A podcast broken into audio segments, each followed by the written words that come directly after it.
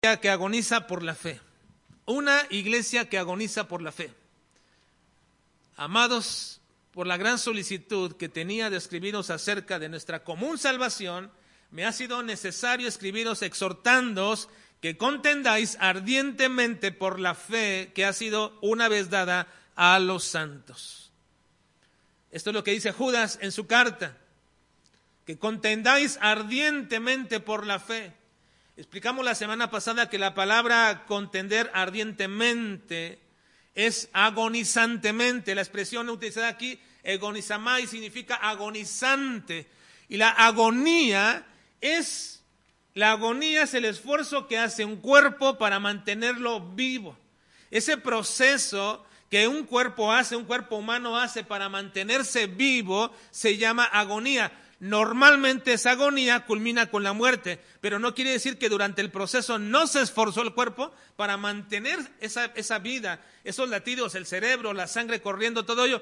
Eh, todo eso es agonía como un esfuerzo que el cuerpo hace para mantenerlo vivo. Normalmente termina en muerte. Pero la idea de Judas es que los cristianos deben agonizar, hacer el último esfuerzo para poder contender por la fe que nos fue entregada. Y he dicho, hermanos, que nosotros realmente no podemos testificar de Cristo si no logramos agonizar por el estudio de la palabra, es decir, hacer un esfuerzo. Así que quiero, hermanos, que veamos en esta mañana uno de estos temas que Judas nos presenta. Eh, como dije, no voy a estudiar la carta Judas, me hubiera sido bueno estudiarla, pero más bien lo que quiero estudiar son los temas sugeridos por Judas.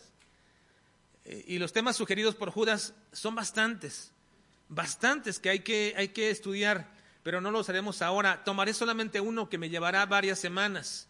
Sin embargo, en otro tiempo ya he tomado uno de esos temas y lo voy a querer repetir una vez más porque creo que es importante, pero es importante que cuidemos también nuestras vidas y nuestra iglesia en algo que dice Judas que no debemos caer. No debemos caer en el, Caín, en el camino de Caín, dice, guárdate del camino de Caín, de la doctrina de Balaam y de la contradicción de Coré. Estas tres expresiones mencionadas a historias del Antiguo Testamento son realmente algo que la iglesia debe de cuidar actualmente. El camino de Caín, la contradicción de Coré y la doctrina de Balán son algo que voy a exponer en otra más adelante si Dios permite este, pero dándole seguimiento a estos temas sugeridos. Hoy voy a entrar a un tema sugerido por Judas, que es contender ardientemente por la fe. Ahora, Judas dice que hay que contender ardientemente por la fe este, en tres doctrinas que son básicas que toda iglesia debería conocer, que cada miembro de la iglesia debería conocer, que cada iglesia debería de asumir el, riesgo, el esfuerzo por entenderlas claramente, por saber exactamente lo que cree. cada miembro de nuestra iglesia debería de conocerlas de esta forma. ¿Cuáles son esas doctrinas? Bueno, el versículo 4 nos lo dice, por favor. Estamos en Judas. En el versículo 4 dice Judas a este respecto. Después de que nos dice, bueno, leo, amados, por la gran solicitud que tenía de escribiros acerca de nuestra común salvación, me ha sido necesario escribiros exhortándoos que contendáis ardientemente por la fe que ha sido una vez dada a los santos. Ahora, lean la razón por qué, lean por qué, hermanos. Versículo 4. Porque algunos hombres han entrado encubiertamente, los que desde antes habían sido destinados para esta condenación. Hombres impíos que convierten en libertinaje la gracia de nuestro Dios. Primero, primera doctrina, la gracia de Dios. Esta es una, una, doctrina gloriosa, hermanos, que deberíamos entender. La gracia de Dios, cuando no se entiende bien, aún en iglesias fundamentales, bautistas o de cualquier otra iglesia fundamental, la gracia de Dios es cambiada en libertinaje. He escuchado decir, Lamentablemente he escuchado decir a pastores de estas iglesias que conozco de pronto diciendo, bueno, bueno, no seamos tan rigoristas en tales cosas, estamos bajo la gracia. ¿Cómo conviertes la gracia de Dios en libertinaje para hacer lo que tú quieres? Eso es algo que Judas dice, no, contiende ardientemente. Y sí, me he ganado entre ellos algunos enemigos, porque hemos dicho de pronto que tales cosas no deberían de hacerse entre iglesias ni pastores como por ejemplo, un pastor divorciado no debería ni volverse a casar ni volver a estar como pastor en una iglesia. Sin embargo, lo están haciendo y hemos contendido por eso. Y me han dicho, no exageres, no estamos bajo la ley, estamos bajo la gracia. Esto es lo que dice Judas. Convierten en libertinaje la gracia de Dios. Ahora, una segunda doctrina más. ¿Cuál es? Dice, y niegan a Dios el único soberano. La construcción gramatical aquí es, niegan la soberanía de Dios. Esa es otra doctrina que a muchos no les agrada ni les gusta. La soberanía de Dios. No les gusta oír la soberanía de Dios, que Dios es soberano sobre todo y sobre todos. Niegan la soberanía de Dios. Y tercero, ¿cuál? Y a nuestro Señor Jesucristo. Y añade Judas, Señor, y lo tiene con S mayúscula, ¿lo ven? Hermanos, porque no es un Señor. ¿Es quién? Cuando algo se quiere decir que es el más importante o lo más importante de algo, por ejemplo, nosotros no decimos, no decimos que la Biblia es un libro, decimos que es el libro. Porque con el artículo el estamos dando la prominencia de lo que es el libro. Y cuando decimos el Señor Jesucristo, es el Señor, no un Señor. Entonces estamos hablando del señorío, la supremacía de Cristo. Esas tres doctrinas son básicas, las cuales deberíamos aprender y contender por ellas, ardientemente, agonizantemente. Así que déjenme explicarles algo rápido, hermanos.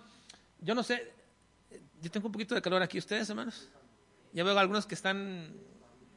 Déjenme bajarlo un poquito porque si no, ya en unos 10 minutos voy a verlos a todos. Este...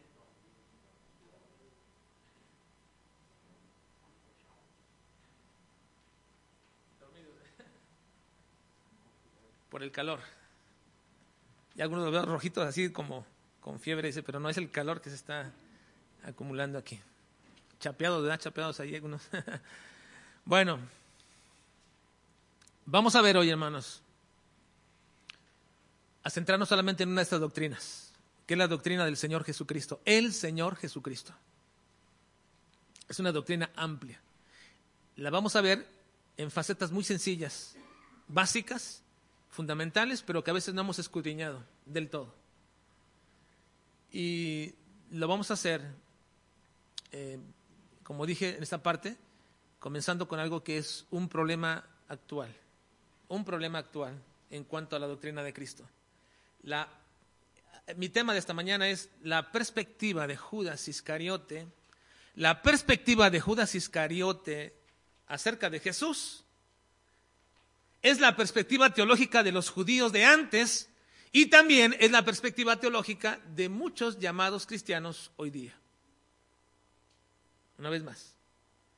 La perspectiva teológica de Judas Iscariote acerca de Jesús era la perspectiva judía de aquel tiempo, pero también es la perspectiva judía de muchos actualmente. Cuando les digo de la perspectiva teológica, tenemos que entender, hermanos, qué es la teología.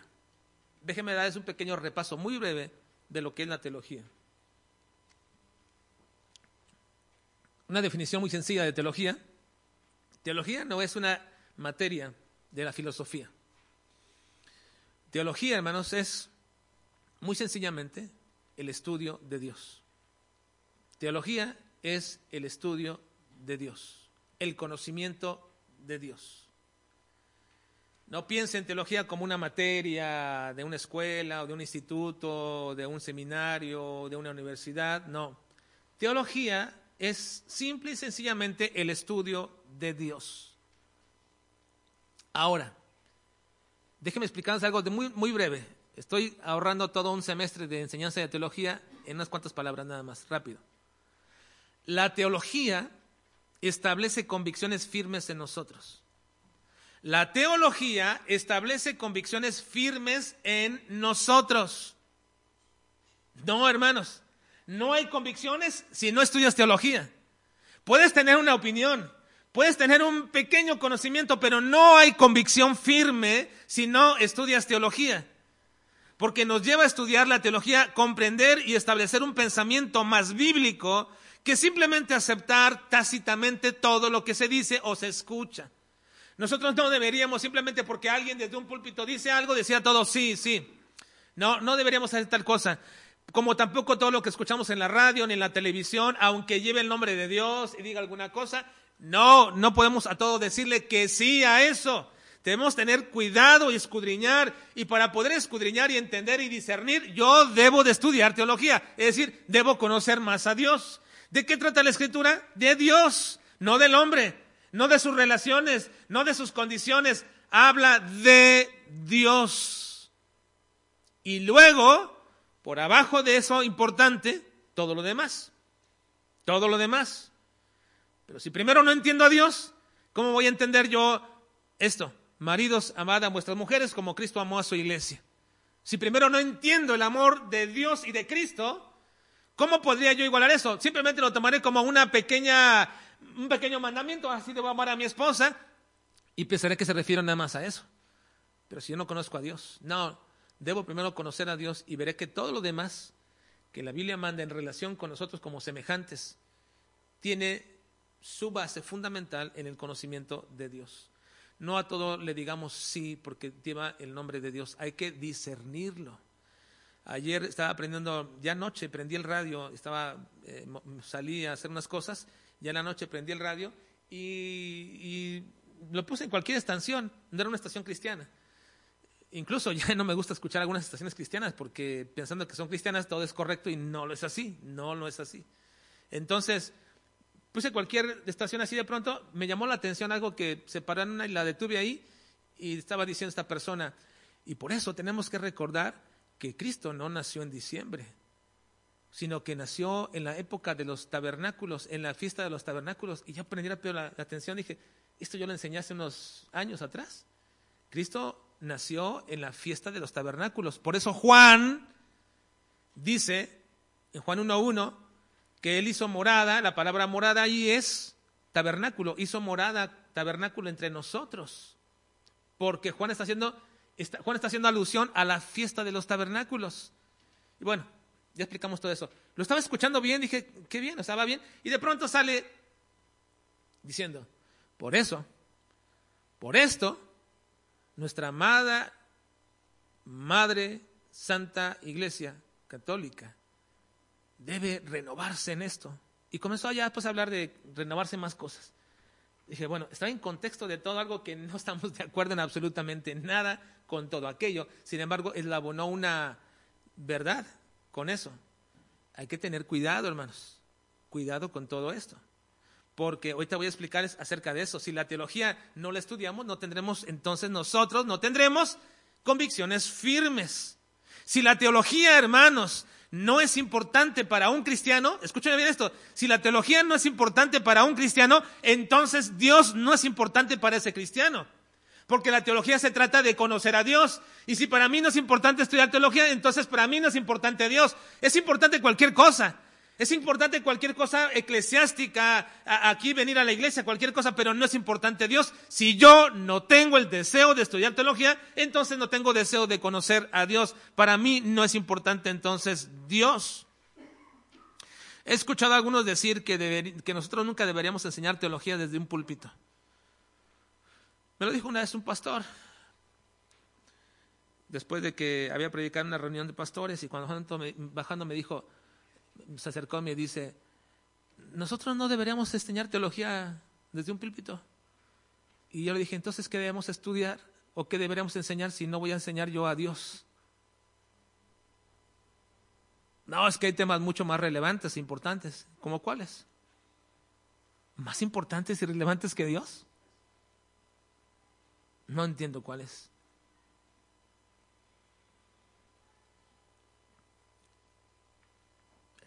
La teología, hermanos, la teología es el deseo de Dios para nosotros. Mire, si algo desea el Señor que tú y yo estudiemos es que estudiemos teología. ¿No crees? Uno de los deseos de Dios es que tú estudies teología. Miren, Jeremías 9, 23 y 24. Fíjense lo que dice, por favor. ¿Qué es teología una vez más? ¿Qué es teología, hermanos? El conocimiento de Dios. Disculpen, hermanos, que estoy tomando agua, pero ya todo un culto primario y todo eso me quedó a veces sin voz, este, pero este, entonces, ¿qué es teología? Estudio de Dios. Ahora vean lo que dice Jeremías. Así dijo Jehová. Lean conmigo. Así dijo Jehová. No se alabe el sabio en su sabiduría, ni el valiente. Día se alabe el valiente, ni el rico se alabe en sus riquezas.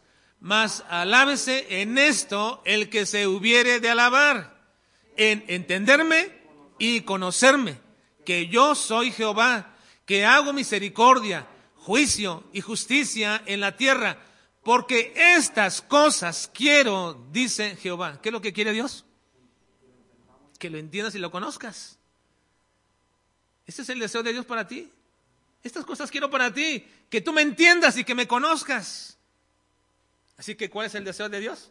Que estudies teología. Teología es el conocimiento de Dios. Sin teología no hay convicciones firmes. Sin teología no hacemos a Dios importante en nuestras vidas. La teología es el deseo de Dios para todos nosotros. La teología también, hermanos, ha sido el campo de batalla desde tiempos antiguos, el campo de batalla de siempre. El apóstol Pablo, Pedro, Juan, Judas, Santiago, todos los escritores del Nuevo Testamento, precisamente abundaban en sus cartas en aquellos momentos, en aquellos tiempos, sobre disputas y controversias teológicas en el cristianismo por parte de los judíos, pero no de los judíos en sí mismos en general, sino de los judíos cristianos. Porque en aquellos tiempos iba Pablo, Pedro, Juan predicando, enseñando acerca de Jesús, y algunos que se habían convertido judíos venían tras de ellos, y cuando Pablo se iba de Galacia o de Éfeso, ellos entraban, ya se fue Pablo, sí, ya se fue, ya está hasta allá, ya no va a regresar. Bueno, entraban y decían, bueno, todo lo que Pablo dijo es cierto, pero aparte necesitan guardar la ley, tienen que circuncidarse, tienen que guardar los días de fiesta. Y entonces había tal, controversia entre todos ellos que Pablo tuvo que acudir e ir al sínodo de, Jerusalén y denunciar a todos estos hombres. Hubo controversias respecto a este asunto. Ahora, la teología no solamente era el campo de batalla antiguo, sigue siendo el, campo de batalla hoy día también. Hoy día. Mire, a lo largo de toda la historia, por causa y razones teológicas, se han cometido tantas barbaridades, muchas barbaridades, la verdad. El asunto de la teología lo han convertido a veces un problema social, un problema económico o un problema político y basado en la importancia que tiene la teología para la mente de una persona, entonces toman ese, esa controversia teológica y la vuelven política, social o económica. Vean la historia, vea toda la historia. Esos asuntos donde se han cometido hechos aberrantes, genocidios, homicidios, todo por causa de asuntos teológicos. ¿Por qué? El problema no es la teología. Lo que quiero demostrar con esto es cuán importante es la teología que los lleva a este punto. Ahora, estamos en un momento y en un tiempo, hermanos, en que la iglesia se está enfrentando a una nueva oleada de ataques, donde varios frentes, líderes deshonestos, vidas reprobadas en lo moral y espiritual, generación de creyentes con un cristianismo light, muy superficial, controversias en cuanto a la fe bíblica y específicamente eh, neotestamentaria, la vuelta al antiguo y falso evangelio, donde la salvación dependía de las obras de la ley y la observancia de ritos y de prácticas de los que denominaban la raíz del cristianismo, lo que era el judaísmo, se vuelve el campo de batalla actual hoy día. A algunos no les gusta, a algunos predicadores y maestros no les gusta hablar de teología porque se sienten incómodos, dicen, no quiero dar la apariencia de un sabelotodo o de ser polémico en todas las cosas, pero quiero decirte que nuestro Señor Jesucristo puede ser catalogado y puede, no solamente puede, sino que es catalogado como el más el teólogo más polémico de todos los tiempos. El Señor Jesucristo es catalogado como el teólogo más polémico de todos los tiempos. Cada vez que Jesús hablaba, había controversias. Enseñaba algo, declaraba algo, y la gente crujía los dientes y se enojaban y le gritaban, incluso hasta tomaban piedras para apedrearlo, porque las declaraciones de Cristo teológicas acerca de Él y del Padre y del conocimiento de Dios no les gustaba a la gente de su tiempo. Así que decir que predicar teología es, hacer polémica, bueno, ciertamente se hace polémica con mucha gente, pero eso no está equivocado, no está mal. La confrontación de los líderes religiosos a su tiempo por Cristo, que siempre enseñó quién era Él y cuál era su conocimiento del Padre, enfrentar esos temas con la Escritura nos ayudará siempre a crecer, porque nos hará estudiar su palabra, y cuando yo enfrento estos temas y me ahondo en el estudio de la palabra, ¿sabe qué pasa? Dejamos de beber leche espiritual. La Biblia dice que se cataloga a sí misma como un libro santo donde hay leche espiritual y hay carne espiritual. La leche espiritual es suavecita para todos los que comienzan, para los bebés, y luego la carne sólida para aquellos que van creciendo. Pero ¿saben cuán difícil es dejar la leche, hermanos? ¿Cuán difícil es dejar la leche? Yo creo que ustedes, ahora hace frío, ¿no, hermanos? ¿No hace frío ahora? ¿No? ¿También? Bueno, porque pronto ya veo algunos acobijados, está bien. No, no la apagué, nada más le bajé un poquito de todo esto. ¿eh? Si tiene frío alguien allá, Rubén, si estás atrás, si tienes frío más me le dices así, voy y le subo un poquito, ¿sí? Ahora, ¿cuán difícil, hermanos, es dejar la leche espiritual? Papás, usted que tuvieron hijos, ¿cuánto les costó dejar que sus hijos dejaran la leche, o sea, la mamila, la teta, el biberón? ¿Cómo le dicen aquí? ¿Cuál? Mamila, no, tiberón o, lo que sea. ¿Resulta difícil quitarle a los hijos eso? ¿O no? Están acostumbrados a la leche, la leche, quieren la leche, da todo. Y hay niños que hasta los 3, 4 años todavía quieren leche. ¿Mande?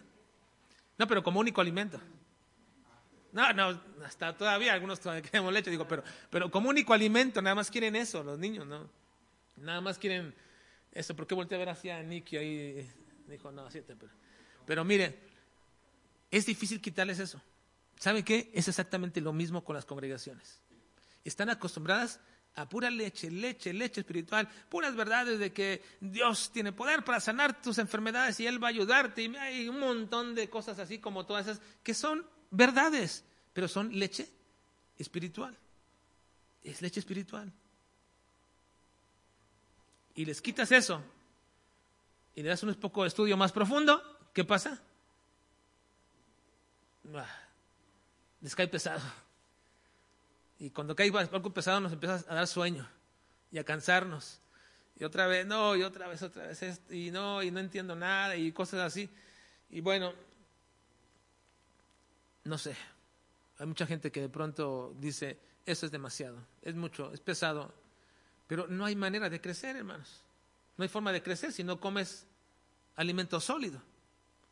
Por eso, me gustaría, hermanos, que ustedes se centraran y se concentraran en esta pequeña serie de estudios para adentrarnos a un estudio que ustedes lo puedan comprender y sacar una verdad que llene su corazón, su mente, de la palabra misma, no de mis ideas, sino de la palabra misma. Las controversias pudieran surgir, pero aun cuando surjan todas estas nos harán crecer, porque es la única forma de crecer realmente nosotros, dejando la leche espiritual y comenzando a comer alimento sólido. Así que esta mañana veremos uno de los problemas teológicos más que, que surgieron precisamente de la persona de Cristo, pero que Cristo mismo se enfrentó a ello. Un problema teológico que surgió de la persona de Cristo y Cristo mismo lo enfrentó. Es más, en todo caso diríamos que Cristo era el problema. Cristo era el problema teológico. ¿Cuál es? Bueno, déjenme preguntarles, ¿por qué los judíos? ¿Por qué los judíos nunca pudieron aceptar que Jesús era el Mesías? ¿Por qué los judíos nunca pudieron aceptar que Jesús era el Mesías? Miren, hermanos, el problema no era precisamente la falta de fe que ellos tuvieran, no. El problema era la teología que ellos tenían, la esperanza mesiánica en la que ellos habían sido enseñados por sus padres más antiguos. Les enseñaron acerca de un Mesías que deberían de esperar. Así que cuando viene Jesús, aparentemente dicen sí es, pero luego ven, no, no, no puede ser. Porque ellos tenían una idea conceptuada de un Mesías que habría de venir y que cuando viene Jesús y presenta sus credenciales de Mesías, unos dudaban, decían sí, no, no, no, finalmente no. Los padres más antiguos de los judíos les habían enseñado acerca de un Mesías que en algún momento, en algún momento, se habían perdido ellos en el entendimiento de las escrituras acerca del Mesías. La, escritura era clara, pero ellos comenzaron a ver esa escritura, la comenzaron a tergiversar y luego dejaron un lado la escritura y formaron una idea de Mesías basada en lo que ellos pensaban y tergiversación de la escritura para después enseñarle a todos sus hijos la venida de un Mesías pronto. Cuando viene Jesús, aparentemente lo ven superficialmente como el Mesías, pero después dicen, no, no puede ser. No puede ser. Miren, déjenme explicarles esto. Esto ejemplifica de alguna forma lo que es, lo que es eh, terrible y duro, lo que es la tradición religiosa. Es muy, muy duro quitar la tradición religiosa. Los judíos la tenían y no pudieron hacerlo y rechazaron a Jesús. Pero ejemplifica eso también lo que es la tradición religiosa que hemos tenido muchos de nosotros. Yo crecí bajo una religión, bajo una tradición religiosa difícil de quitar. Sí, fue difícil. Es más, les digo una cosa, hermanos. me refiero a la religión popular, pero les digo una cosa. También nosotros a veces somos culpables de meter a nuestros hijos dentro de una tradición religiosa bautista. ¿Sí? Porque no vigilamos su vida espiritual. Simplemente vas a la iglesia, vas a la clase, haces algunas cosas, pero no vigilamos su vida espiritual. Pensamos que es suficiente eso. Y los estamos metiendo, los estamos metiendo dentro de una, una, tradición religiosa, de tal manera que cuando ellos crezcan, 15, 20 años, para ellos es lo mismo venir a la iglesia o no venir. Estudiar la Biblia o no estudiarla, orar o no orar, porque ellos estaban dentro de una religión nada más o tradición. No han comprendido, no han entendido. Simplemente les da exactamente lo mismo. Pueden intercambiar un domingo del templo como un domingo de paseo, o un domingo de festival, o un domingo de lo que sea. Para ellos es igual. ¿Por qué? Porque están metidos dentro de una tradición religiosa. Eso es lo difícil. Lo mismo le pasaba a los judíos. Habían tenido una tradición religiosa del Mesías que no era la bíblica. Ahora, gracias a Dios que en el preciso momento soberano de nuestro Dios, hizo resplandecer su palabra sobre nosotros y nos alumbró la luz de Cristo, pero de ninguna manera tampoco esto exceptuaba o eximía la dureza del corazón de cada uno de los judíos, ni tampoco de ningún hombre acerca del entendimiento verdadero del Mesías, en un cumplimiento de la verdad profética y escritural que Cristo estaba manifestando. Ellos eran duros también para entender. Así que vamos a explicar esto la primera cosa que veamos esta mañana es en qué consistía o en qué consiste la verdadera mesianidad de Jesús. ¿En qué consiste la verdadera mesianidad de Jesús? Voy a hacer unas preguntas, una serie de preguntas. Traten de responderlas ustedes. ¿Es el Mesías judío el Mesías del cristianismo? ¿Es el Mesías judío el Mesías del cristianismo? ¿Es la esperanza mesiánica judía la misma esperanza cristiana mesiánica?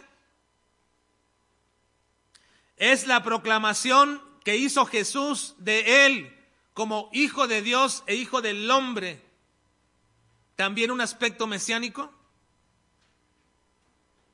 ¿Deberíamos nosotros, los cristianos, llamarle a Jesús también Mesías? ¿Deberíamos nosotros, los cristianos, autodenominarnos cristianos mesiánicos porque creemos en Jesús? Ahora, nadie me respondió, hermanos. ¿Qué pasó? sí, no, está bien. ¿Pero tuvieron respuestas ustedes ahí? ¿Sí? Quizás usted dijo a la mayoría sí, a la mayoría no, o dijo depende, algunas cosas. Si no dijo nada, bueno, al final de todas estas lecciones o enseñanzas, vamos a tener una respuesta para estas preguntas. Es importante, hermanos, porque aunque usted no lo crea, se avecina un tiempo de gran controversia sobre este asunto de la mesianidad de Jesús. Se avecina fuerte dentro de las iglesias cristianas bautistas. Estas son algunas preguntas que podremos contestar durante el desarrollo de todo este tema y que mediante un entendimiento de la primera controversia teológica del primer siglo de la era cristiana y en el mismísimo tiempo y campo de Jesús se ventiló y se expuso. Pero también esas controversias llevaron a decisiones de carácter extremo y radical, como ha sucedido a lo largo de la historia cristiana. Esas decisiones fueron desde lo particular en Judas, Judas Iscariote, hasta lo colectivo en los líderes y la misma nación judía. La teología de Judas, que es lo que trataremos esta mañana, la teología de Judas es una muestra de toda la teología de la mayoría de la nación judía en su tiempo, pero también, también es la prueba de cuán fácil es confundir nuestro entendimiento de Jesús. Miren, la teología de Judas es una muestra, pequeña muestra de todo lo que creían los judíos en su momento, pero también es el ejemplo que prueba cuán fácil es confundir nuestra o nuestro entendimiento acerca de Jesús. ¿Por qué? Porque podríamos vivir una vida aparentemente cercana con Jesús, pero en realidad lo único que se está buscando son intereses propios. Porque la teología de Judas es la teología de la búsqueda de Cristo por intereses meramente personales y perecederos. En pocas palabras, la teología de Judas es la búsqueda de Jesús por meros intereses personales y perecederos. ¿A qué me refiero con esto? Que solamente bajo esa teología Judas estuvo con Jesús tres años buscando algo que él deseaba y cuando no lo encontró, él dijo, no, no es este el Mesías. Ahora, es lo mismo que sucede hoy día. Es la misma forma gente que busca a Jesús por intereses meramente personales. Ahorita voy a explicar más de esto, pero quiero que note esto y lo entienda bien porque podríamos estar quizás creyendo en la teología de Judas. Ahora, no me malinterprete, no quiere decir que yo con mis necesidades no pueda venir a Jesús, sí tengo necesidades, pero una vez que entiendo bien quién es Jesús, mis necesidades pasan a un segundo plano, porque quien llena mi vida ahora es Cristo en mi vida, una nueva persona, una nueva persona en mí. Miren, vamos a, entender un poco la teología de Judas. Primero, quiero que noten el carácter de Judas. Judas Iscariote no es el mismo Judas que está escribiendo aquí en nuestra carta, ¿eh? que ya leímos. No es el mismo Judas. Este Judas que escribió la carta es Judas, hermano del Señor Jesucristo, un medio hermano del Señor Jesucristo. Pero Judas Iscariote era, uno de sus doce discípulos. Ahora, Judas era uno de sus doce discípulos que Jesús llamó y los apartó y les denominó apóstoles. Su nombre, siempre que se menciona en el Nuevo Testamento, siempre que se menciona el nombre de Judas, este Iscariote, siempre está ligado a un calificativo. Siempre. Cuando usted lea acerca de Judas y vea el nombre de Judas, es más, tome una concordancia y busque todos los textos que hablan acerca de Judas, Judas Iscariote, y va a encontrar un calificativo, va a encontrar una fama, va a encontrar algo que se le añade al nombre de Judas. Miren, les doy una muestra de cinco versículos, uno por cada evangelio, para que lo vean, y después ustedes van a encontrar siempre en todos los evangelios esto. En Mateo 10.4 dice lo siguiente. Simón, el cananista, está hablando de la lista de, los, de los discípulos, Simón el cananista y Judas Iscariote, el que también le entregó. Aclara, que también le entregó. Ahora, Marcos, Marcos 3:19. Y Judas Iscariote, el que le entregó, y vinieron a casa. Lucas, en Lucas 6:16. Y Judas, hermano de Jacobo, y Judas Iscariote, que llegó a ser el traidor. Ahora en Juan 6, 71. Hablaba de Judas Iscariote, hijo de Simón, porque este era el que le iba a entregar y era uno de los doce. ¿Cuál era la fama, el mote y la característica de Judas? Un traidor, uno que le entregó a Jesús, entregó a Jesús y de la manera más grosera o más, este, diríamos, ¿cómo podemos llamar? Con más cinismo. Va y hace una expresión de amor puro, de cariño puro entre los judíos, le da un beso a Jesús en la mejilla. Y luego Jesús le dice, ¿con este beso me entregas, Judas? Pensó que Jesús no iba a saber lo que estaba haciendo Judas y lo pone frío. ¿Con este beso me entregas? Porque cada vez que se menciona Judas, va a, encontrar características como estas. Se dice que era un ladrón, se dice que era un este, traidor, eh, que era un codicioso, todo ello, todo el nombre siempre está ligado a esto. ¿Por qué menciono esto? Bueno, porque ese es el carácter manifestado por los evangelistas acerca de Judas. Y quiero que lo tenga bien en, cuenta, porque hermanos, se ha hecho un gran esfuerzo, desde tiempos antiguos, se ha hecho un gran esfuerzo para quitarle este carácter a Judas. Quizá usted no lo ha visto o no ha sabido, pero dentro del mundo secular eso se ha hecho. Miren, es un enigma del por qué Judas se portó así con Jesús. ¿Por qué Judas se portó con Jesús así, hermanos?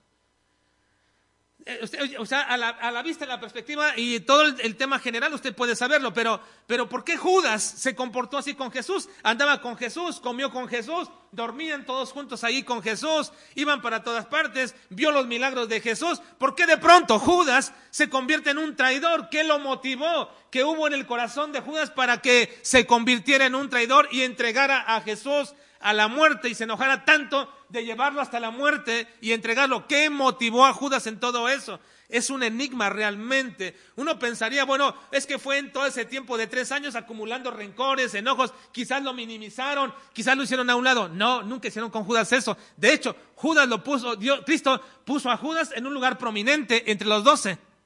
¿Cuál fue? Lo hizo tesorero del grupo.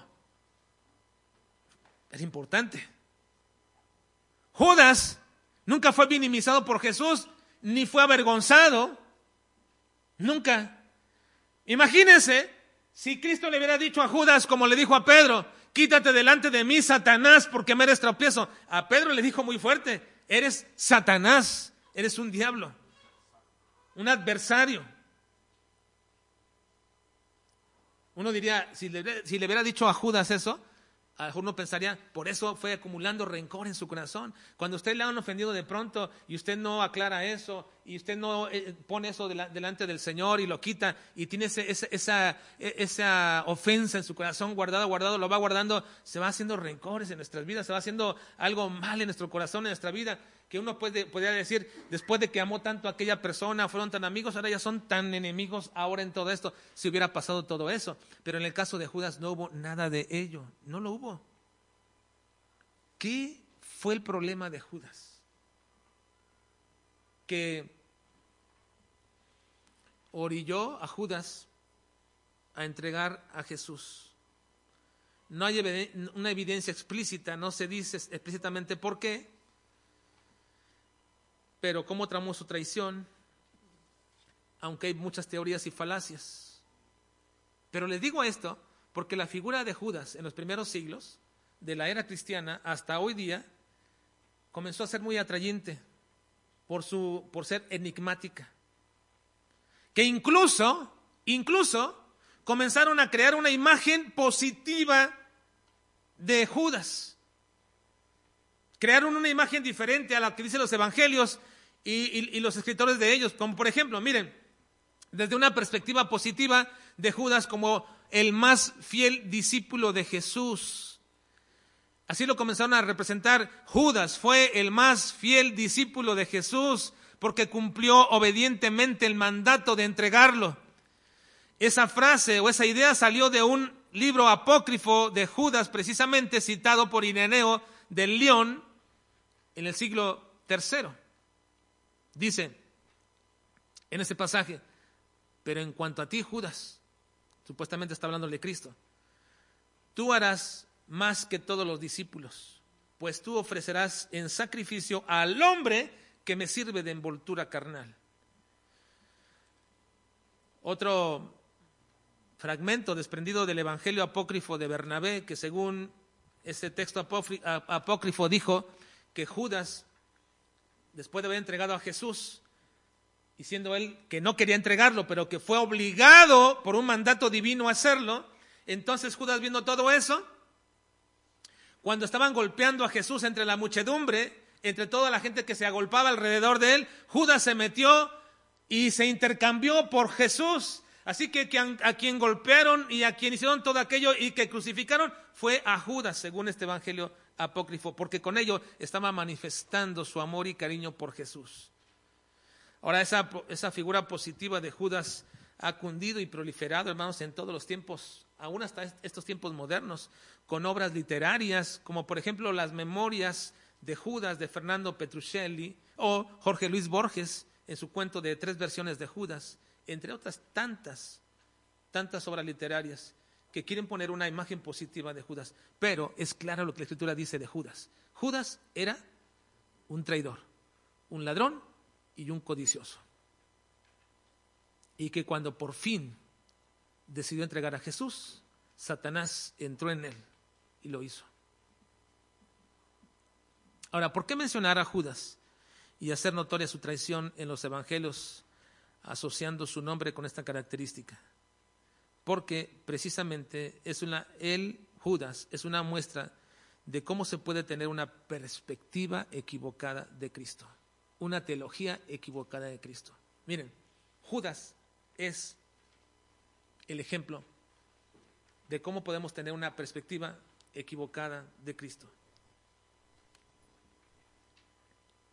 Tanto en aquellos tiempos como también ahora. Él, Judas, nos deja ver cuál era su esperanza. ¿Cuál era la esperanza de Judas respecto a un Mesías?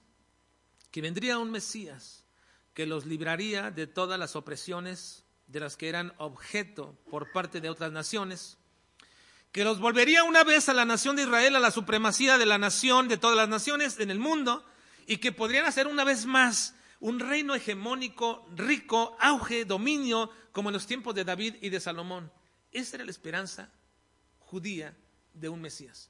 Un hombre que viniera y volviera a la nación judía una vez más a la hegemonía mundial, a la esplendidez de Salomón y de David. Pero cuando Judas, como también los demás, empezaron a escuchar que Jesús estaba anunciando que iba a morir, Judas dijo, no, este no es el Mesías. Y los judíos dijeron, este no es el Mesías. ¿De dónde concluyeron que no era el Mesías? Pues de su supuesta teología. Miren, Juan 12:34. Vean lo que dice Juan 12:34.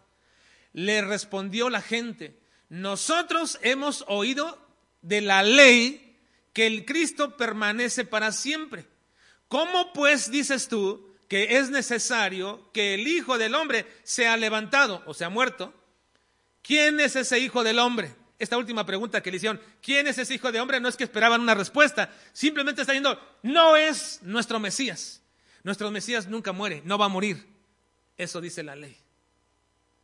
Según ellos, decía la ley esto. Ahora, fíjense hermanos, una cosa, quiero hacer una pregunta. ¿Ustedes creen que era muy sencillo o que sería muy sencillo? Bueno, antes de responder a esta pregunta, de esta pregunta, déjenme decir otra pregunta previa a esto. ¿Podemos decir ahorita una respuesta? ¿Por qué Judas se entregó a Jesús? Hermanos, ¿cuál fue el problema de Judas? por el cual entregó a Jesús. En una sola palabra. Teología. Teología. En una sola palabra, teología. La teología de Judas era diferente y dijo, no, este no es el Mesías. Y va y le entrega. Ahora, quiero preguntarles, ¿ustedes creen que sería sencillo que la gente de su tiempo, incluso mismo Judas, pudieran pensar que Jesús podría ser el verdadero Mesías. ¿Ustedes creen más que sería sencillo eso? Miren, ¿es, sencillo hoy día que la gente realmente crea en Jesús como debe creer? ¿Es sencillo hoy día? Hermanos, usted que ha predicado, ha hablado, ha testificado de Cristo a las personas, ¿es sencillo que la gente crea realmente Jesús? ¿Es sencillo, hermanos? No. Ah, por encima, hermanos, que tenemos una tremenda ventaja, que estamos en un mundo cristianizado, es decir, la mayoría de donde nosotros nos movemos están dentro de una religión general llamado cristianismo, así que no desconocen de Jesús ni todo lo que hizo en, alguna forma tradicionalmente como sea, pero es sencillo que esas personas que dicen ser cristianas realmente crean en Jesús como deberían creer y como la escritura dice que deberían de creer, no es sencillo. Ahora, les pregunto, ¿ustedes creen que en un mundo judío, en un tiempo donde esperaban a un Mesías que fuera un, gran este, eh, héroe, que los llevara a la cúspide, creyeran en Jesús como el Mesías? ¿Creen que era fácil? No era fácil. No era fácil, hermano, ni ahora, ni antes tampoco. No. A veces suponemos y decimos, qué, qué, qué duros, qué tremendos, qué, qué tontos los judíos que no pudieron ver a Jesús ahí como el Mesías. Pero no, hermanos, no era sencillo. ¿Por qué no era sencillo? Ni sigue siendo sencillo hoy día. ¿Por qué, hermanos? Por la teología que tienen. ¿O no? Ese es el problema. Qué importante en la teología, hermanos, es el problema que detiene que la gente realmente crea en Jesús, porque tienen una teología puesta, superpuesta, que no les permite ver a Jesús correcta y adecuadamente. Lo mismo pasaba con los judíos. Eran duros de corazón, sí, pero no era tan sencillo. Déjenme explicarles algo del Mesías para que entendamos bien la teología de Judas, algo del Mesías. Esto es muy importante, hermanos. El nombre Mesías no es la referencia a una persona única. Es decir, el título Mesías no se le da o no era la referencia a una persona única, no. El nombre Mesías era aplicado a muchas personas. El nombre Mesías era aplicado a sacerdotes, a profetas, y a reyes también. Cuando uno habla de Mesías, no siempre se está refiriendo en la escritura a Jesús o a Cristo. El nombre Mesías también se aplicaba, como he dicho, a sacerdotes, a profetas y a reyes. Porque cuando estos hombres, profetas, reyes y sacerdotes, elegidos entre el pueblo judío, eran elegidos, ¿saben lo que hacían todos ellos? Cuando iban a elegir a un rey o un profeta, a un sacerdote, ¿qué se hacía con ese hombre? ¿Alguien lo recuerda? ¿Qué se le hacía? Se le ungía, se le ponía aceite sobre la cabeza. Tomaban aceite y venían y le ponían aceite sobre la cabeza al rey, al sacerdote o al profeta. Usted lo puede en todo el Antiguo Testamento. Iba Samuel a, elegir a otro, a, otro, a otro rey y le derramaba aceite sobre la cabeza, o a un profeta y le ponía aceite, o a un sacerdote también lo hacían. Esa acción de derramarle aceite significa ungido. Y Mesías o Mesías significa ungido. El Mesías es ungido. Por eso el nombre ungido o Mesías no era único y exclusivo para alguien, se usaba para muchas personas. Incluso, incluso hasta Dios le llamó Mesías o ungido a un rey pagano, le llamó también el Mesías o el ungido. Miren, Isaías 45.1. Así dice Jehová a su qué? ¿Cómo dice? Así dice Jehová a su ungido. Si ustedes van al hebreo, una, una Biblia transliterada, una Biblia este, en hebreo, eh, este, interlineal hebreo-español, ustedes van a encontrar la palabra ahí traducida. Así dice Jehová a su Mesías, a su ungido. ¿Quién es ese ungido? Ciro, al cual tomé yo por mano derecha. Ciro era un rey, un emperador. ¿De qué imperio, hermanos? Ustedes lo saben. ¿Imperio qué? Persa. El imperio persa subyugó a Israel por muchos años. Y dice, así dije Jehová a Ciro, el cual tomé yo por su mano derecha para sujetar naciones delante y desatar lomos de reyes, para abrir delante de él puertas y las puertas no cerraran el Mesías. Así que el nombre Mesías no era exclusivo solamente para una persona.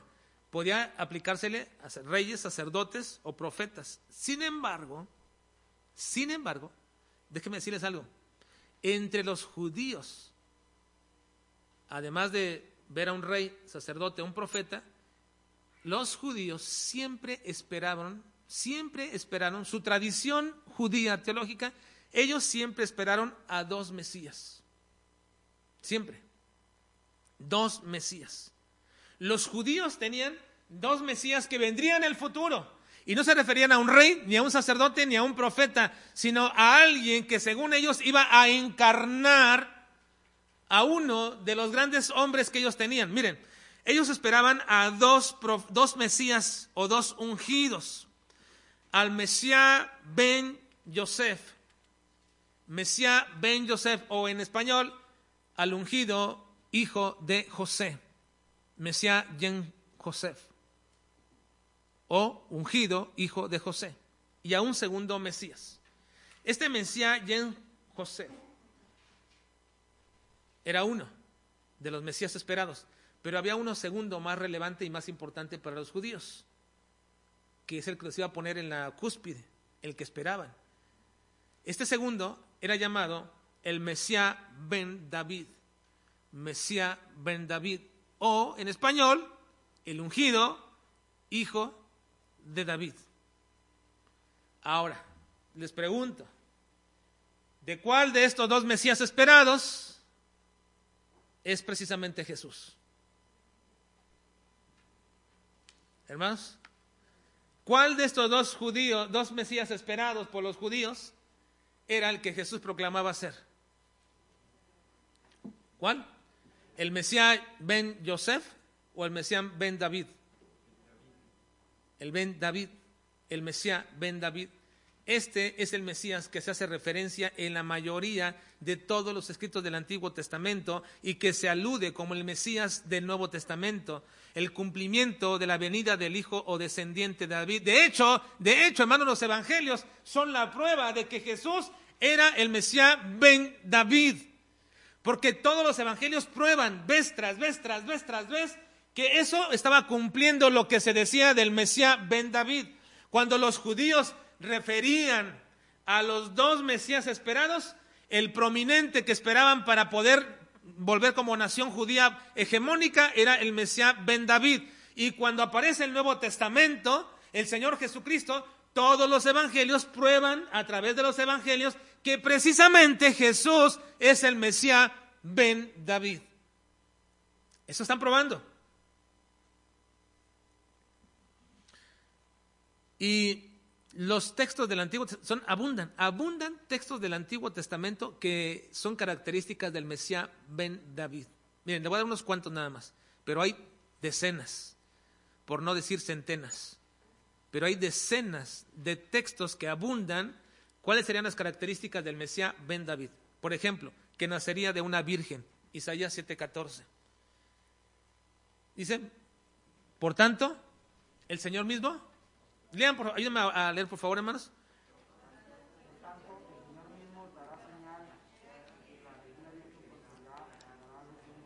Y llamará su nombre Emanuel.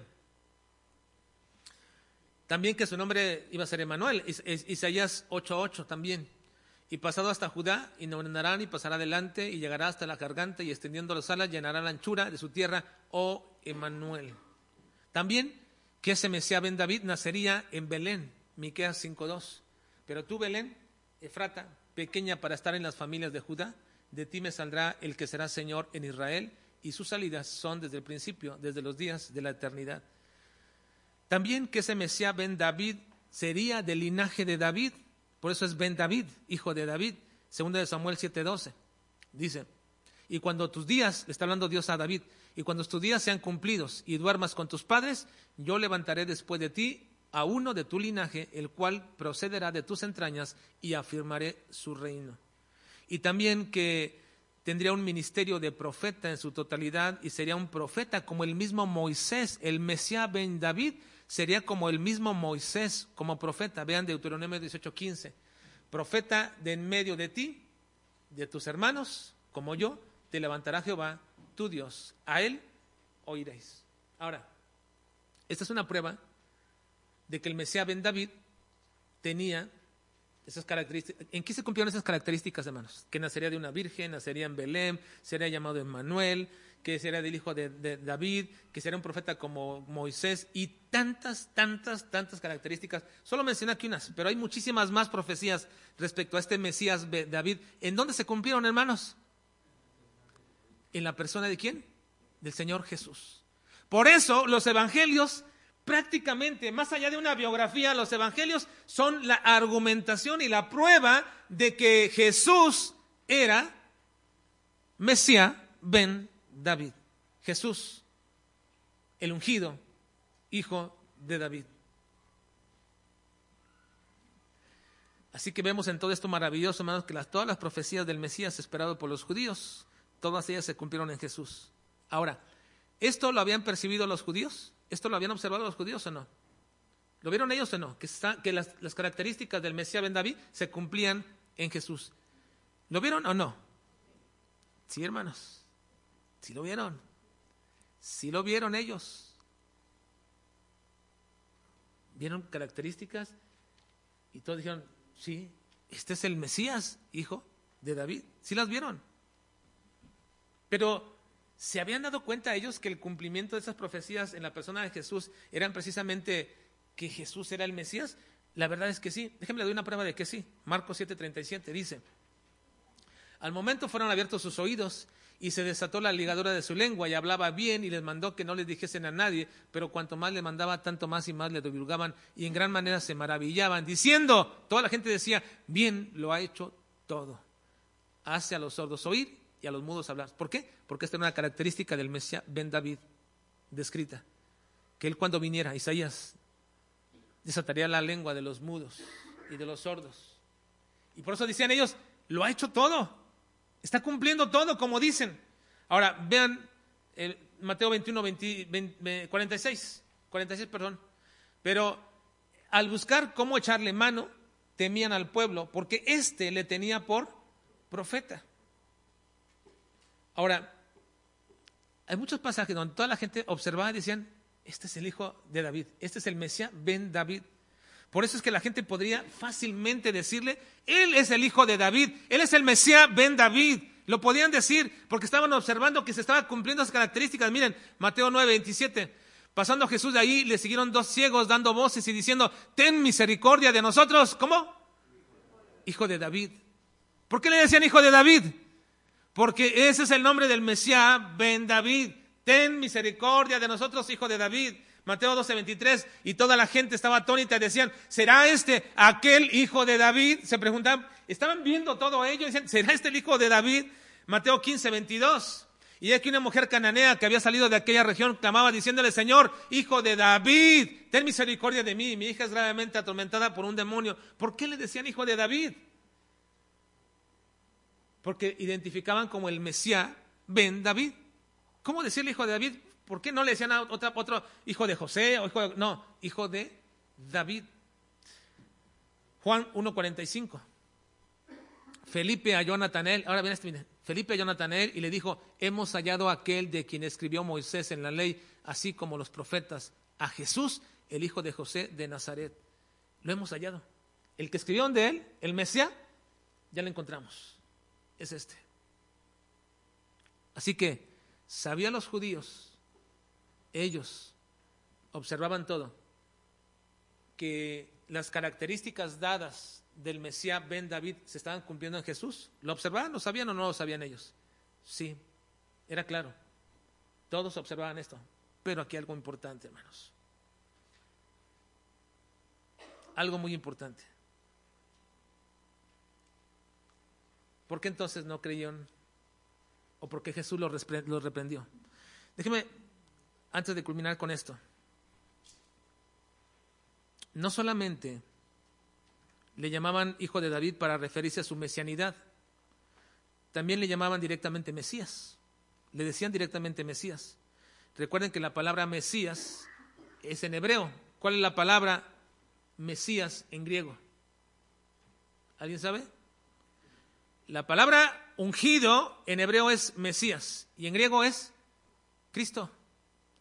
Cristo es la palabra traducida de Mesías. Así que muchos le llamaban directamente el Cristo o el Mesías. Es más, Cristo mismo también se llamaba así. Miren, Juan 1, 40, 41, le dicen, Andrés, hermano de Simón, Pedro era uno de los dos que habían oído a Juan y habían seguido a Jesús. Este halló primero a su hermano Simón y le dijo, ¿hemos hallado a quién? Vean hermanos, ¿hemos hallado a quién? Al Mesías, que traducido es el Cristo. Hemos hallado al Mesías, que traducido es el Cristo. Ahora, cada vez que le decían el Cristo, están diciendo que era el Mesías, porque traducido es el Cristo. Y eso nos, nos lo explica el mismo Juan. Por eso, el nombre de Cristo es prominente en la Escritura. Es más, no hay duda que la Biblia establece que Jesús es el Mesías. No hay duda que todos los escritores del Nuevo Testamento establecen que Jesús es el Mesías porque el nombre Cristo, que es el Mesías, aparece 530 veces en todo el Nuevo Testamento. 530 veces en todo el Nuevo Testamento y nos deja ver entonces que era prominente y entendido y totalmente comprendido que, que toda la gente sabía que Jesús era el Cristo. No solamente por los judíos y gentiles, también mismo Cristo se llamaba a sí mismo el Mesías. Yo soy el Mesías. Mateo 16, 20 dice. Entonces mandó a sus discípulos a que nadie dijesen que Él era Jesús, el Mesías. Ahora, ¿por qué les mandó esto? Es otra cosa pero él mismo se llamaba el Mesías. Yo soy el Mesías. Mateo 24, 5 dice, porque vendrán muchos en mi nombre diciendo yo soy el Cristo, y a muchos se engañarán. En Juan 10, 24 dice, y le rodearon judíos y le dijeron, ¿hasta cuándo nos turbarás el alma? Si tú eres el Cristo o el Mesías, dínoslo abiertamente. Jesús le respondió, os los he dicho y no creéis. Las obras que yo hago en nombre de mi Padre, ellas dan testimonio de mí. Ahora, Habiendo entendido esto, hermanos, déjenme hacerles una pregunta para finalizar. Si todas las profecías del Antiguo Testamento apuntaban que Cristo era el Mesías, y si la gente de su tiempo reconocía exactamente que en Jesús se cumplían todas esas profecías, entonces ¿por qué Cristo, por qué Cristo los reprendió y le recriminó continua y constantemente a toda esta gente que le llamaba Mesías y que decía creer que era el Mesías, ¿por qué les dijo que en realidad no creían en él? Miren, es como ustedes ahorita les digo, ¿ustedes han visto todo esto que es Jesús el Mesías? Sí. No, pero ustedes no creen realmente en el Mesías. Jesús les reprendió a esta gente, le, dijo a ellos, ustedes me dicen que soy Mesías, ven a todas las características, pero ustedes no creen en mí verdaderamente. ¿Cómo puede ser esto? ¿Cómo es posible esto, hermanos, que alguien viendo características del Antiguo Testamento, viendo que Jesús se cumplía en todo ello, no pudiera creer en Mesías? Bueno, aquí hay un asunto importante en todo esto. Esto es de primordial importancia, hermanos. ¿Por qué? Porque precisamente en los evangelios, en los evangelios encontramos que había dos entendimientos acerca del Mesías. Uno, la que los judíos decían tener y otra, la que Cristo decía cuál era o, o que él era el Mesías. Había dos, había dos formas o tipos de Mesías. La de los judíos y la que Cristo proclamaba. Por eso, aunque ellos le decían que era el Mesías, Jesús dijo, no, sí creen que soy el Mesías, pero no el Mesías que yo digo que ustedes deben creer en mí. Aquí donde apunta la teología de Judas. Aquí es donde apunta todo esto, hermanos. Hay en los evangelios una dicotomía de teologías mesiánicas. La de los judíos y la de Cristo. Sin duda los judíos decían, Jesús es el Mesías. Pero ¿cuál Mesías creían ellos, hermanos? ¿Cuál Mesías? El Mesías reinante, el héroe, el paladín, el hombre que se levantaría y traería otra vez a, lo grandioso a la nación judía. Y decían, ah, sí, sí, sí, ese es, es Jesús. Pero Jesús dice, no, no, no, no, yo no soy ese Mesías. Porque ustedes están equivocando y están tergiversando. El Mesías que dice el Antiguo Testamento no es el paladín que los va a traer ahora a la hegemonía judía. No, el Mesías que enseña el Antiguo Testamento es el que soy yo, el que va a morir en una cruz y va a resucitar y se va a convertir en Señor y va a salvar sus almas. Dos clases de teología, la de Jesús y la de Judas o los judíos. ¿Por qué Judas entonces entregó a Jesús? Precisamente por esto. Léanlo, léanlo. Vean la vida de Judas y van a ver que al principio estaba bien y cuando de pronto comenzó a escuchar que Jesús iba a morir, ¿qué dijo? No, sí creo que eres profeta, sí creo que eres algo importante, porque todo lo que has hecho, el poder que haces para sanar personas, eso es algo, algo que no puede hacer nadie, y creo que eres profeta, pero no eres nuestro Mesías, porque nuestro Mesías nos va a llevar a la victoria siempre, y tú dices que vas a morir, y ciertamente vas a morir porque eres profeta. Entonces, ¿qué dijo él? No, este no es nuestro Mesías. Ahora, esa era la teología de Judas. ¿Cómo nos lleva esto a entender lo que es la teología actual de muchos cristianos? La esperanza mesiánica judía no es la misma esperanza mesiánica de los cristianos, hermanos. No. Lo vamos a ver más, más todavía más este, fuerte, pero hasta ahora podemos decir que no. Aun cuando las mismas profecías que los judíos utilizaron para creer que Jesús era el Mesías, son los mismos pasajes, son las mismas profecías que Jesús utilizó para decirles, no soy la clase de Mesías que ustedes esperan. ¿Quién sabría más de la Biblia, hermanos? ¿Quién sabría la interpretación más correcta de, las, de, lo, que dirían los, antiguos, los textos del Antiguo Testamento? ¿Los judíos, con todos sus años de teología, o Jesús, que fue el autor de todo eso? Pues Jesús, y Jesús dice, ustedes están equivocados. Cuando ustedes leen esto, se equivocan totalmente en lo que piensan. El Mesías no va a venir a reinar, el Mesías va a venir a morir y dar su vida Ahora, ¿cuál es el problema de todo esto con estas teologías en la manera que nosotros evangelizamos y en la manera en que nosotros presentamos a Cristo a las personas? Déjeme decirle cuál es el problema, hermanos. El problema teológico que ha cundido hasta ahora y terriblemente es este. Cuando nosotros evangelizamos a una persona o compartimos o damos testimonio, nosotros centramos el Evangelio en lo que Jesús puede hacer por ti en lugar de centrar nuestro mensaje en quién es Jesús. Miren, eso es muy diferente. Cuando una persona tú le dices, ah, tienes problema de drogadicción, mira, te voy a presentar a Cristo, Él te puede quitar tu problema de drogadicción, o de alcoholismo, o familiar, o económico, o laboral, o lo que tengas. Mira, Cristo te lo puede quitar. Y cuando alguien está a ese punto, pues, obviamente sí, sí, sí lo quiero. Entonces busca a Jesús y él quiere a Jesús porque Jesús representa para él el arreglo de ese problema. ¿Sí? La gente necesitada sí lo busca. Hoy en la mañana cuando veníamos por aquí, en el semáforo previo a este de aquí de la Ejército Nacional, un semáforo previo de Camino Viejo a San José, ahí siempre nos paramos en la esquina para venir. Entonces yo iba llegando y me paré y se ha puesto rojo en ese momento, se dijo, va a tardar como un minuto en pasar, este semáforo tarda bastante.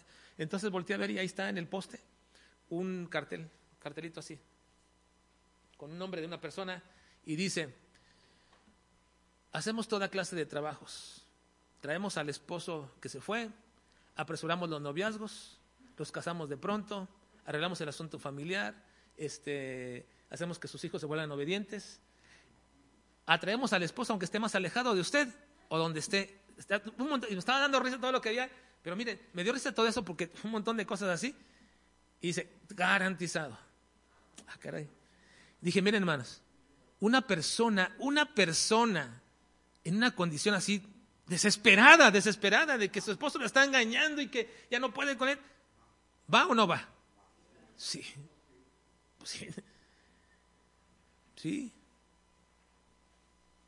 Una vez estaba yo predicando acerca del poder del Señor para liberar de nuestras vidas las ataduras del pecado y la muerte en Ciudad Mante. Y me acuerdo que una, una hermana, bueno, apenas, no una invitada que llegó ahí, llegó y al día siguiente, o unos dos días, días siguientes, no me acuerdo qué día, pero fue después, llegó con su esposo y dijo, mire, le voy a hablar así, me dijo, de entrada así, así son los tamuelpecos como los de, los de, los de Chihuahua, así bien, bien abiertos, dice. Le voy a hablar, ya, así de plano. Mi esposo es un vicioso, es un este, alcohólico. Se lo traigo para que le presente a Cristo porque quiero que ya deje de tomar.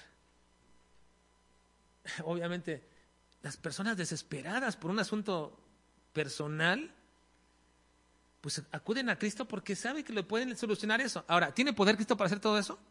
Hermano, si tiene poder, no, no denigro eso. Y, qué bueno que así sea, que de pronto nuestra necesidad nos empuje a Cristo, pero cuidado, hermanos, porque si nosotros nos enfocamos solamente en lo que Él puede hacer y no en la persona de Cristo, ese es un evangelio inadecuado. Inadecuado. ¿Por qué? Lo he visto tantas veces, tantísimas veces. Gente que va a las iglesias porque tienen problemas, y qué bueno que vengan pero cuando se quedan solamente en el hecho de que lo que se puede hacer con ellos, Cristo les puede hacer, y resulta, resulta que no era la voluntad de Dios arreglar ese asunto familiar o ese problema de matrimonio o, ese asunto que tenían, no era la voluntad del Señor, ¿qué pasa después? Se van, van a buscar ahora a otra iglesia o a otro, o a un chamán o a un brujo o a quien sea, porque lo que están buscando es solución a su asunto inmediato. Y les quiero decir que el verdadero evangelio se centra no en el asunto que tienes ahora, sino en el asunto verdadero y trascendente, el pecado, porque eso te va a condenar. No importa cuán bueno seas, no importa cuán religioso seas, te va a condenar eternamente. Y el único que puede solucionar eso es Cristo. Pero para que lo solucione, lo que tú tienes que hacer es verdaderamente entender quién es Jesús. ¿Y quién es Jesús? Ese es el punto. Ese era el punto de la teología. ¿Lo entendían los judíos? No. ¿Lo entendió Judas? No. ¿Lo entienden muchas personas actualmente? No, porque tienen la teología de Judas. ¿Qué puede ser Cristo por mí? No, ¿quién es Cristo? Así que hermanos y amigos, pudiera ser que nosotros acudimos a Cristo por una necesidad y ciertamente es la atracción. Mi padre y mi madre acudieron a Cristo por eso. Mi padre era un alcohólico. Y cuando Cristo llegó a nuestras vidas, el alcoholismo dejó de ser el problema. No era lo que buscábamos, lo que buscábamos era ¿a dónde iríamos? Una respuesta, ¿dónde va a ser nuestra eternidad? Así que Cristo tomó relevancia en nuestras vidas por quién era, no por lo que hizo. Sí hizo cosas muy importantes en nuestra vida. Pero te quiero decir ahora, amigo, hermanos y hermanas, nuestra teología debe ser la teología misma de Cristo. Cristo dijo, yo soy el Señor, soy el Mesías, verdadero, soy el Hijo de Dios. Ese es el asunto, hermanos. Cuando hablamos de la mesianidad de Jesús, estamos hablando de la divinidad de Cristo. Ninguna persona puede ser salva de sus pecados si no reconoce que Jesús es Dios. Dice Romanos 19. Vean, Romanos 19. Dice que si confesares con tu boca que Jesús es qué? Una vez más, si confesares con tu boca que Jesús es el Señor, no un Señor, el Señor, y creyes en tu corazón que Dios le levantó de los muertos, serás salvo. Así que hermanos, esta es la verdad acerca de la teología de Judas y la mesianidad de Cristo. Pero hay algo importante. ¿Cuál es el punto de partida? El punto es que se reconozca en la mesianidad de Jesús que Jesús es Dios.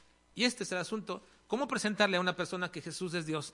¿Cómo creer nosotros que Jesús es Dios? Es el asunto que veremos la próxima semana. ¿Cómo saber que el Mesías significa que Jesús es Dios? Lo veremos la otra semana si Dios nos permite. Bueno, más bien lo veremos en dos semanas porque la próxima semana no estaremos, estaremos fuera. Les pedimos que oren por nosotros. Mi, mi esposa y yo y mis dos hijos saldremos